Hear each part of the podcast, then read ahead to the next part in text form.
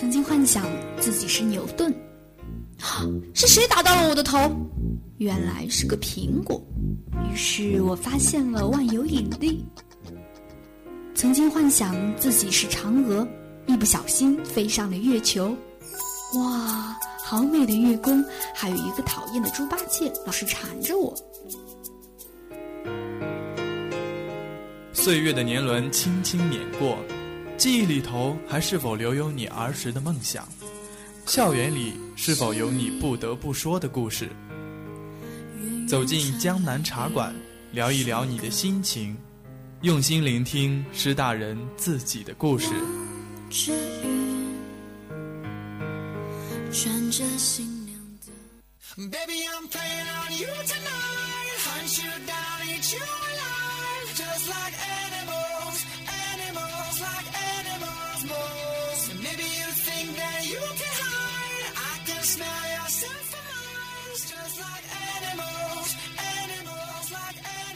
北京时间的十七点三十分，欢迎您继续锁定 FM 九十五点二浙江师范大学校园之声。这里是今天的江南茶馆，我是今天的主播金翔。镜头下，她是身着火焰的 cosplay 女王，在快门声中一次又一次的回击他人不理解的目光。生活中，她是头戴耳机穿梭在人群中的邻家女孩，在行走与聆听中感悟生活。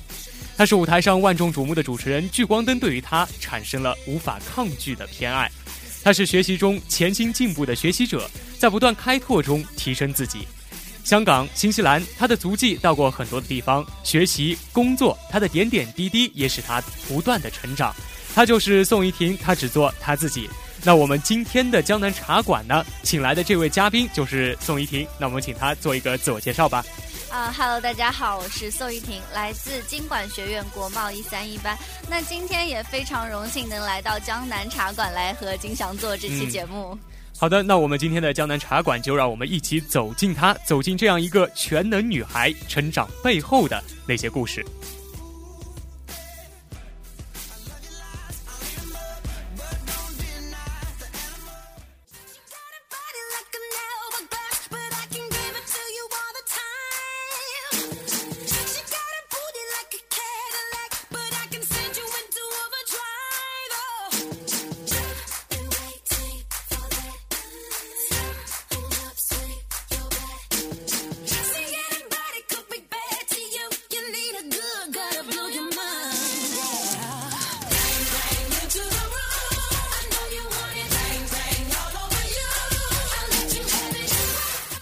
说到 cosplay 啊，那我想大多数人眼前浮现的大概都是那种五颜六色的假发以及一些奇装异服等等。那么 cosplay 呢，似乎可以说是现在已经是存在各种的误解，而且呢和不务正业似乎是挂上了钩。但是呢，我们的呃嘉宾也就是亭子，他似乎对于 cosplay 有一种特殊的爱好。那么呃，我想问一下亭子啊，你是从什么时候开始喜欢 cosplay 的呢？嗯，大概应该是初三的时候。然后那个时候呢，其实自己因为要中考嘛，但是接触到 cosplay 也是蛮早的时候。然后但是自己一直都没有去尝试。然后其实第一次的尝试应该是在初三毕业的暑假。那当时尝试的结果是怎样的呢？啊，其实是很失败的。啊，怎么说？因为呢，其实 cosplay 不像大家想象的，就是只是戴上假毛或者是呃化一个妆啊，然后穿上衣服就是 cosplay。那它其实它有讲究一个人物的还原度，然后以及你对这个人物的喜爱，然后你把它还原到整一个我们就是说三次元当中，然后其实还会有。就像我第一次出 cos 的时候，就会有很多细节都没有到位，然后就各种都是一团糟。那其实好像 cosplay 也不仅仅是对于这个人物外貌的一个还原，更多的可能也是把动漫当中的那种精神和正能量传递到我们呃三次元的生活当中来。对，其实 cosplay 呢，其实因为我们大家喜欢 cosplay 的一个原因呢，就是我们很很愿意去把我们喜欢的人物还原到我们的三次元当中来，然后因为我们是非常。对这个人物有非常的就非常热爱这个人物，嗯，然后我们呢也很想就是就传递一种，就像你说说的传递一种正能量，对。然后其实很多日漫当中，相信大家也不陌生，比如说《火影忍者》啊那种，就是很热血，然后很正能量的一些东西，就其实很多都是我们自己对它本身的一种理解，然后我们想把这种正能量带给自己，也带给我们身边的人。嗯，那其实。呃，像你这样热爱 cosplay 的人，在我们浙师大当中应该还是有不少的。其实我们浙师大当中也有很多的动漫社，也是非常有名的。那据说你也是参加了其中的一个，是吧？对对，其实我们学校呢是有三大社团，嗯，然后分别是时代动漫社、Me Too 动漫社和爪爪动漫社，好多。对，然后这三个动漫社呢，就是总结起来就是成为就是我们学校的一个校级社团，也就是 PU PU 噗噗动漫社。然后我所在的社团呢是爪爪动漫社。那你在就是参加社团之后，有没有参加过一些比较大型的比赛呢？嗯，其实因为我上学期就是大一的时候特别忙，然后没有很没有机会参加到就是我们社团去国漫的那个比赛，嗯，就是中国国际动漫节的一个比赛。然后，但是我们自己十月份的时候会有游园会，嗯，然后我们有大家一起就是排舞啊、排剧啊，然后来展示给大家，就是在嗯。一般来说是在信源篮球场，嗯，对。然后我自己的话是之前大一的时候，就是在没有加入社团之前就有参加过别的学校的外援团，就是大家一起去温曼比赛的时候，嗯，对。那其实我想这样参加比赛啊，和自己志同道合的这些小伙小伙伴们一起，呃，一起奋斗的这些日子，可以说是既。辛呃既辛苦，但是呢又是非常开心的一段记忆吧。嗯，对对，就比如说我们去温曼那次比赛，就是其实很多人都会很不理解，就是大家为什么要付出那么多努力。其实我觉得可以把它规划成，就是我们其实就是参加一个，比如说你参加一个创业类的那种比赛，嗯，然后创业类的比赛你也是同样一个团队，你为了同一个目标你去付出，然后更何况我们真的是就是只有爱，就是说对，仅仅是对于 cosplay 的这种热爱，然后对动漫的。热爱，然后，嗯，我们有参加温曼的比赛，然后做道具就到很迟，然后凌晨两三点还在排练，然后最后也有得到一个奖，所以大家都特别开心。对对，这确实是一段比较开心的日子啊。那其实，呃，很多人呢对于 cosplay 也并不是特别的理解啊。那我想知道你周边的那些人啊，对于呃你喜欢 cosplay 这件事情呢，有什么看法呢？嗯，其实我觉得很多人现在觉得是奇装异服的一个重要原因呢，就是因为他们并不了解 cosplay。然后像我身边的朋友，就是一开始就我们刚刚认识会觉得我很奇怪，但是其实他们如果熟悉我这个人。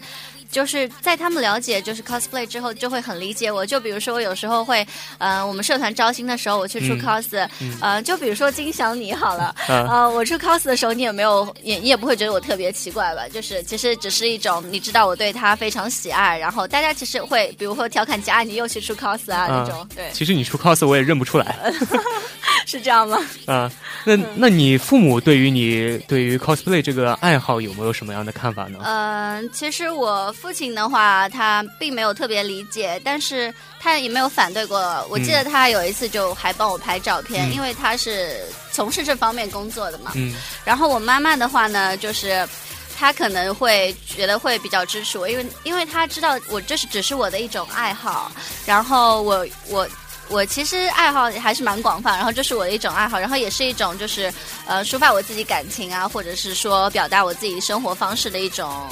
一种方式吧，大概。然后他的话也会，就是他会说，嗯，挺好看的。嗯，虽然他不理不理解，但是他还是会支持支持你。对，我想也就是因为这样的一种充满理解和支持的这样一种家庭环境吧，才造就了你这样一种非常敢拼敢闯的这种性格。嗯哼，还好吧，其实。那其实呃，cos 对你来说，应该收获的不仅仅是那些快乐吧。对，其实我觉得，嗯，比如说友情吧，就是我们大家一起参加比赛那群朋友，然后还有我们在日常讨论动漫，就是微博啊、微信啊也会有加，就是其实很多都发展到从二次元到三次元，成为很好的朋友。因为一开始我们聚集在一起，就是因为单纯的爱好。然后大家志同道合，然后其实很多就是有那种很厉害的人，就其实我觉得大家对 cos 真的是有误区，就觉得大家都不学习啊。其实我们圈子当中也有很厉害，就我们有一个朋友，他是美国麻省理工的留学生，哇，学霸，对，学霸真的是学霸，而且他出的片子质量也特别高，真的可以兼顾。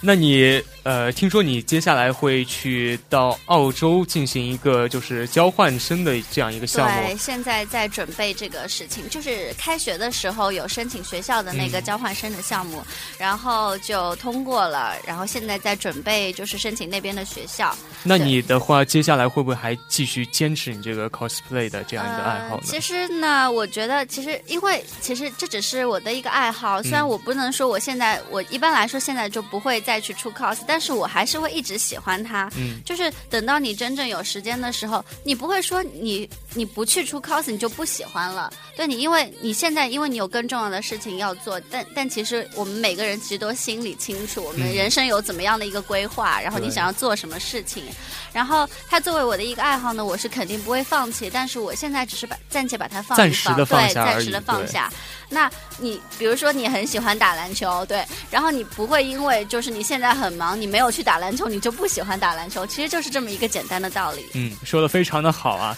那其实我们在生活当中也是有各种各样的事情，那我们在每个阶段呢，也要是有所有所取舍的。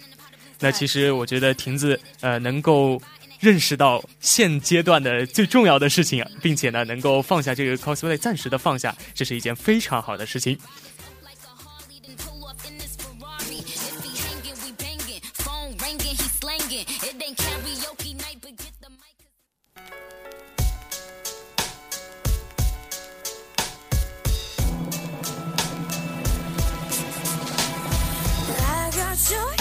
females, you just don't get females, none do you.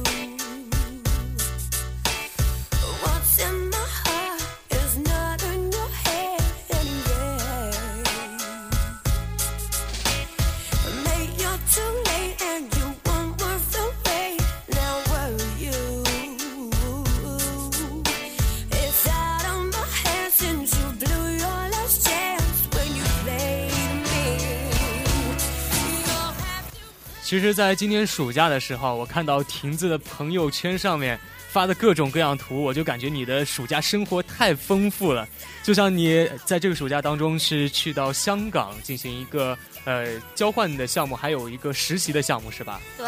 这是一个商业体验的一个项目，然后我是自己报了名。然后通过一个简单的电话面试，呃，通过一个简单的电话面试，然后参加到这个项目中去。然后它主要呢是一个港大上课加上五百强企业的实习。嗯，那你对于香港这个城市的印象怎么样呢？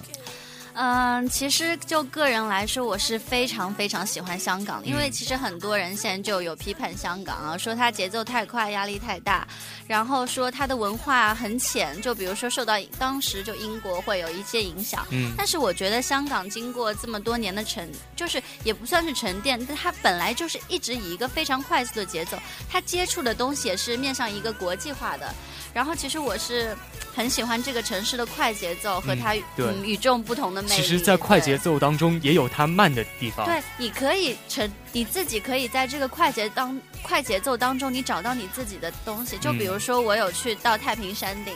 然后那个是它是一个俯瞰城市夜景的非常好的一个地方。然后你站在那个上面，你就看到底下繁华的城市，然后所有的灯光，你会觉得你自己很渺小，然后你非常渴望。能够有一天你你在这里会有你的自己的立足之地。其实我觉得自己生活方式的快和慢的话，和这个城市的这样一种节奏并没有太大的关系，主要是你自己心境上的这样一种调节。对，其实我觉得它快节奏就不是你不是说二十四小时你都是在工作，你都是在你在的快节奏的当中，你能收获到什么？你自己沉淀下来的是什么？就比如说，我觉得你自己有野心、有目标，从来都不是个坏事。重要的是你自己真实的想法和你真正想要的东西到底是什么。嗯，那其实呢，现在有很多人就是去到我们香港，也是希望从香港学习到一些东西。就比如说，很多的大学生，呃，会喜欢跑到香港，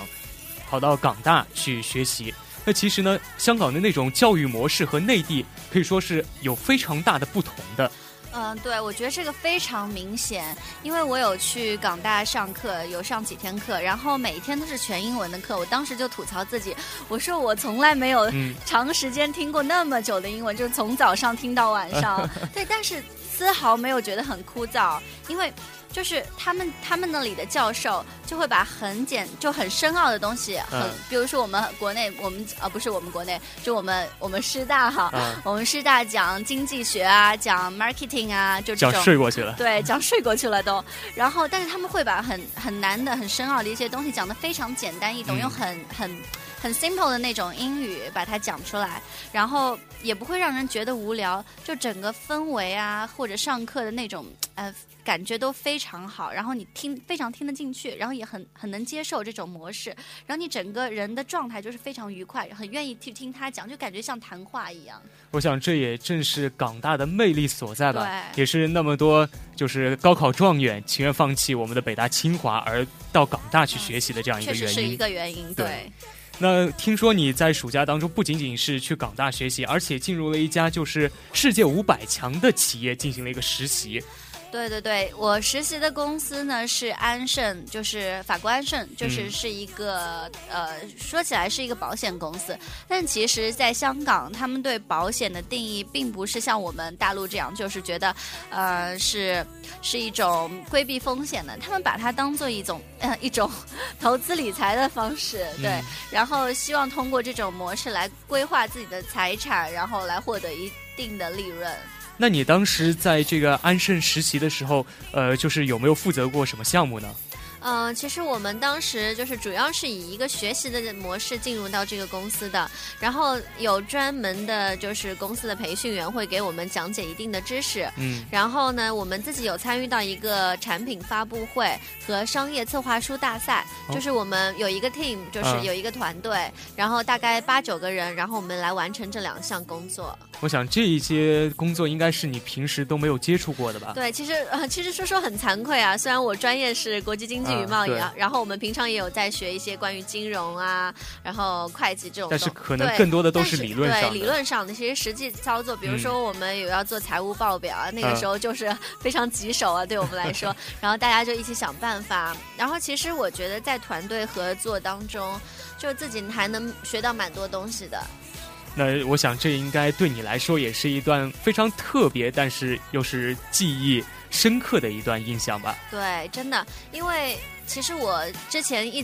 一直认为自己英语还可以哈，然后但是就是我们那个时候我们组里有一个宁波诺丁汉大学的同学，还有一个呃大连外国语学学学校的，然后宁波诺丁汉相信大家都知道，就比如说他是全英文授课的，嗯对他们英语基础应该都比较对，然。后宁波诺丁汉他那个学姐她是日语专业，但她英文特别棒，就是嗯雅思裸考六点五的那哇种。对，然后就觉得其实自己跟他们的差距会比较大。然后因为比如说我们做一个英文的 presentation 是全英文，嗯然后我们就写不出来，就把它写中文，然后他们再帮我们翻译成英文。那可能这样给你带来的压力也是非常对大，对？其实会有压力，但是更多的我觉得是一种就是。自己意识到自己的不足吧，嗯然后希望通过自己今后的在一个学习的过程，能够有所有所改善。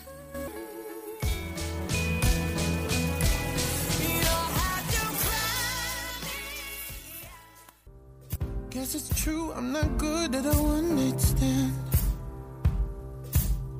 But I still need love, cause I'm just a man. These nights never seem to go to plan. I don't want you to leave, will you hold my hand? Oh, won't you stay with me? Cause you're all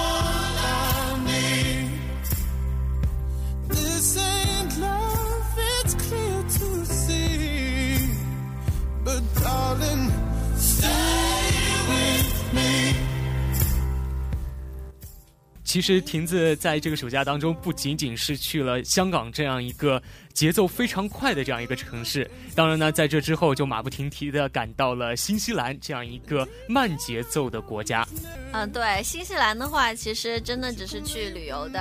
然后但是其实通过这次，就是其实一开始是没有带任何目的，就嗯真的打算去玩，结果真的又学到了很多东西。那你其实在这个游玩的当中，你对这个国家的有怎样的一种印象呢？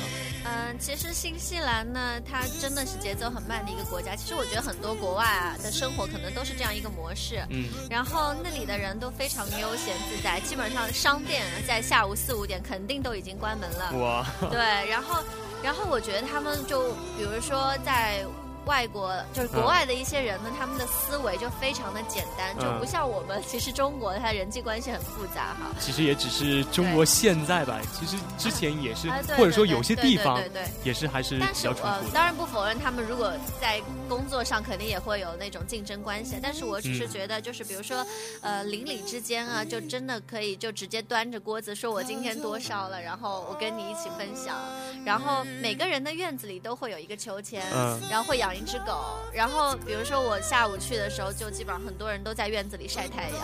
然后狗狗在旁边，然后还有小孩在那里，真的这个感觉就是从画里出来的那样一种生活。对对，从画里生来，而他们是这样一种生活，对。然后呢，他们的嗯节奏会比较慢，然后他们非常愿意去享受生活，然后享受他生活所给他们带来一种乐趣，而不是像我们现在真的是疲于奔命啊。那其实这样的一种生活也是我们非常向往的。那其实呃，我在暑假里看你朋友圈的时候，也看到你在新西兰玩了很多的地很多的地方。那你在这中间呢，有没有一些比较有趣的经历？嗯，对，其实会有，就是比如说认识到一些嗯朋友，因为我当时是跟我妈妈一起去的嘛，然后我们是自由行，然后在当地报了一个台湾团，就刚好可能比较巧合，就是因为朋友联系，就直接进入了一个台湾团，然后呢，就是。又认识了一些台湾的朋友，就是你的思路和视野又不一样。就比如说，嗯，有认识一对夫妇，嗯，丈夫呢，他是就看起来非常年轻，我我本来以为他只有二十多岁，嗯，其实他其实真的已经三十九岁了，对。然后那个妻子也是这样，就看起来非常年轻。然后那个丈夫呢，他是在呃台湾淡江大学，好像是非常好的一个大学，对。然后当那个在图文信息中心做一个资讯员方面的东西，然后他说他跟呃学生打交道会。显得自己比较年轻，然后哎，其实他们有夸我，怎么说你？说来惭愧啊，就是呃，他们是坐在我呃在坐大巴的时候，他们是坐在我后座，然后呃那个时候太阳非常大，然后我就一直没有把那个窗帘拉起来，因为我看到就是啊他，然后那个呃就是我说阿姨吧，然后那个阿姨就呃很不解，就问我为什么不把窗帘拉起来，然后我一直用那个我的衣服挡着我的脸嘛，然后他我然后我就回答他说啊，我觉得啊好像有些人要看风景啊。拍照，然后他就觉得很感动。对，他说其实现在还蛮少有，呃，就我们这种大学生，可能就关注自己会比较多，很少去关注别人。关注别人，然后其实我觉得可能我真的是无意识的这样一个行动，没想到在他眼里会觉得，嗯，会觉得那样子觉得比较好。其实正是因为是无意识，所以才是你真正的你的一种体现啊。那那夸奖真是，然后。嗯，比如说，嗯，而且非常巧的是，就是这个阿姨她是做，她在上海，他们有分公司，然后她是做金融方面的。呃，金融业务员方面的东西，然后又跟他聊了一些关于投资理财的一些东西。那我觉得这对你的专业学习方面也是很有帮助。对，其实然后我就跟他说，我现在觉得就是大学里可能专业性的东西太多，然后理论性的东西太多，我根本就没有办法，嗯，就是规划好。就比如说我到底未来要有什么一个方向，然后他就跟我说，其实，嗯。其实的话，就是主要是你自己怎么样去规划你自己的人生，然后你自己怎么去看这些专业性的书。就比如说，你觉得上课呃上课水的话哈，然后就会嗯就会自己多看一些专业，自己去多钻研一下专业性的东西。但其实就说到另外一个人，就是我也是在机缘巧合下认识的一个朋友，嗯啊也不算朋友，是一个叔叔对，然后。嗯，其实这件事也挺值得一提的，就是对，因为呃是这样子的，我暑假有去接妆，就是帮人家画 cosplay 的妆，然后那个嗯出 cos 的那个那个女孩子那天找的摄影刚好是她的爸爸，然后她爸爸就跟我聊起来了，然后后来才知道他是那个杭州中鼎进出口有限公司的总经理，哇，这么高大上的，对，然后就有聊，然后他就给我讲了很多，他就讲，比如说市场，就很多东。东西就其实专业性的东西用到的会比较少，更多的是你怎么样去处理一种人际关系，怎么样用你的人际交往魅力去满足你客户的需要，然后来明确这个市场的动态和呃一个市场的趋势，然后最后有说可以去他公司实习，然后我觉得非常荣幸。对，其实我们的亭子不仅仅是从自己的兴趣爱好啊，以及是从呃出去旅游等等这些各种方面，都是收获了很多。那其实我觉得，呃，我们的听众呢，有有机会也要多出去走走，说不定能够让你看到一个不一样的世界，并且呢，收获一些你意想不到的东西。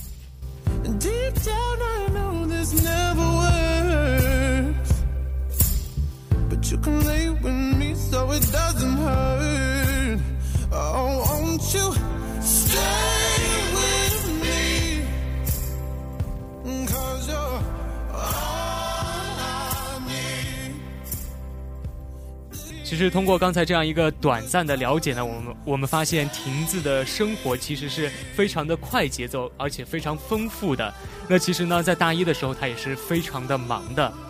对，真的是非常非常忙。嗯大一的时候呢，首先是参加了学院里的文艺部，嗯然后学校里的宣传部，然后演讲队、主持队，然后还有动漫社，对，真的特别忙，每天基本上连吃饭的时间都很少有。然后就在呃，但有段时间我就特别迷茫，我相信现在很多大一新生都这样对，现在他们也是对就是处于这种招新就是。每天都非常忙，你根本不知道你自己在忙什么，就觉得很迷茫。对，到底自己要的是什么？对，然后像当时那个时候就也要也有参加演讲赛，对，嗯从从学院的校赛啊、从学院的复赛初嗯啊、初赛、复赛、决赛到校赛，对，嗯然后也是其实也持续了挺长一段时间，然后每天都挺忙的，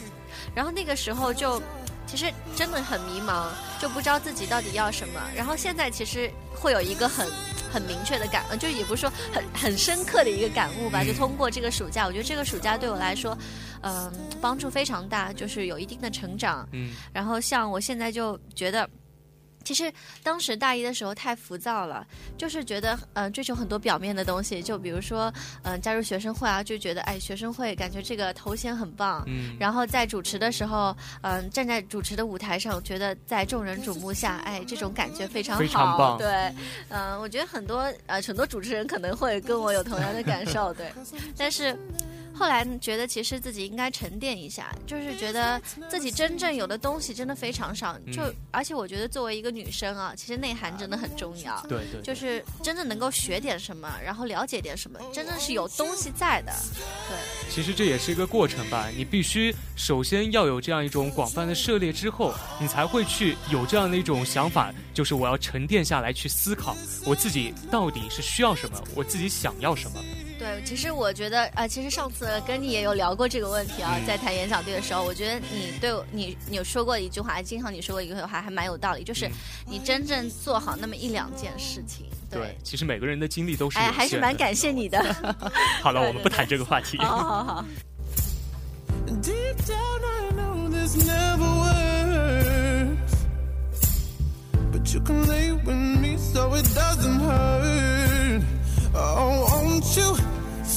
那其实我们之前也有谈到，就是婷子接下来可能要去澳洲，呃，去学习生活一段时间。那你对接下来的呃学习啊，或者说是人生啊，都有怎样一个规划呢？嗯，其实去澳洲呢是在我暑假之后就会有一个自己的规划。我是想毕业之后去澳洲读呃研究生嘛，我想申请悉尼大学或者是墨尔本大学。虽然对我来说，可能现在来说还是比较困难的，所以我想，如果我有机会能够在大二下就先出去，就先去澳大利亚去感受一下他那里的生活方式，感受一下他的学习氛围，我觉得对我的学习和生活都会有很大的帮助。然后我就申请了，然后结果成功了，然后就现在基本上都是按照我自己的规划在走，就是现在大打打算大二下去那里读读一个学期的书，然后呢能够嗯自己提升体对体验一下，然后自己首先把英语真的要学好，对。对，然后嗯再再一次考一次雅思，把分呃 再拉一拉，对，嗯然后呢，嗯、回来之后大三的话，就可能专注于嗯、自己的学业啊，然后嗯，还有一些英语，就是还是英语方面的话会比较重要。然后多看一些专业性的书，真的，然后多关心时事。这我觉得时事其实对我们学，呃，比如说国际贸易啊，真的是非常重要。像我们现在其实看新闻的真的蛮少的。那其实我觉得亭子呢一直都是一个比较有规划的人，而且呢他的人生道路也一直是走在他的规划之中的。那我觉得，呃，一个人能有梦想，并且呢为这个为这个梦想去不断的努力，那么他之后的人生道路一定能够走得越来越平顺。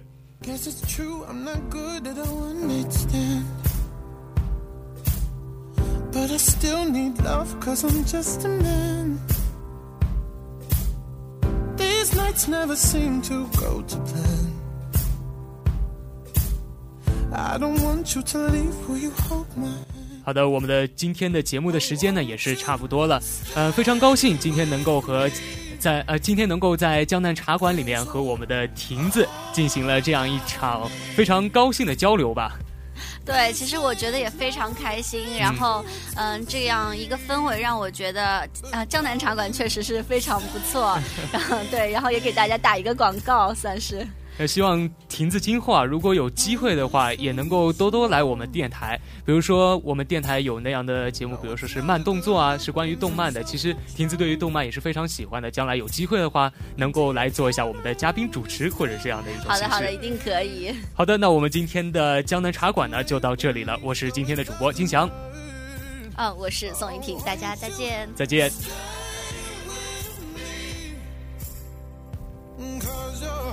Oh.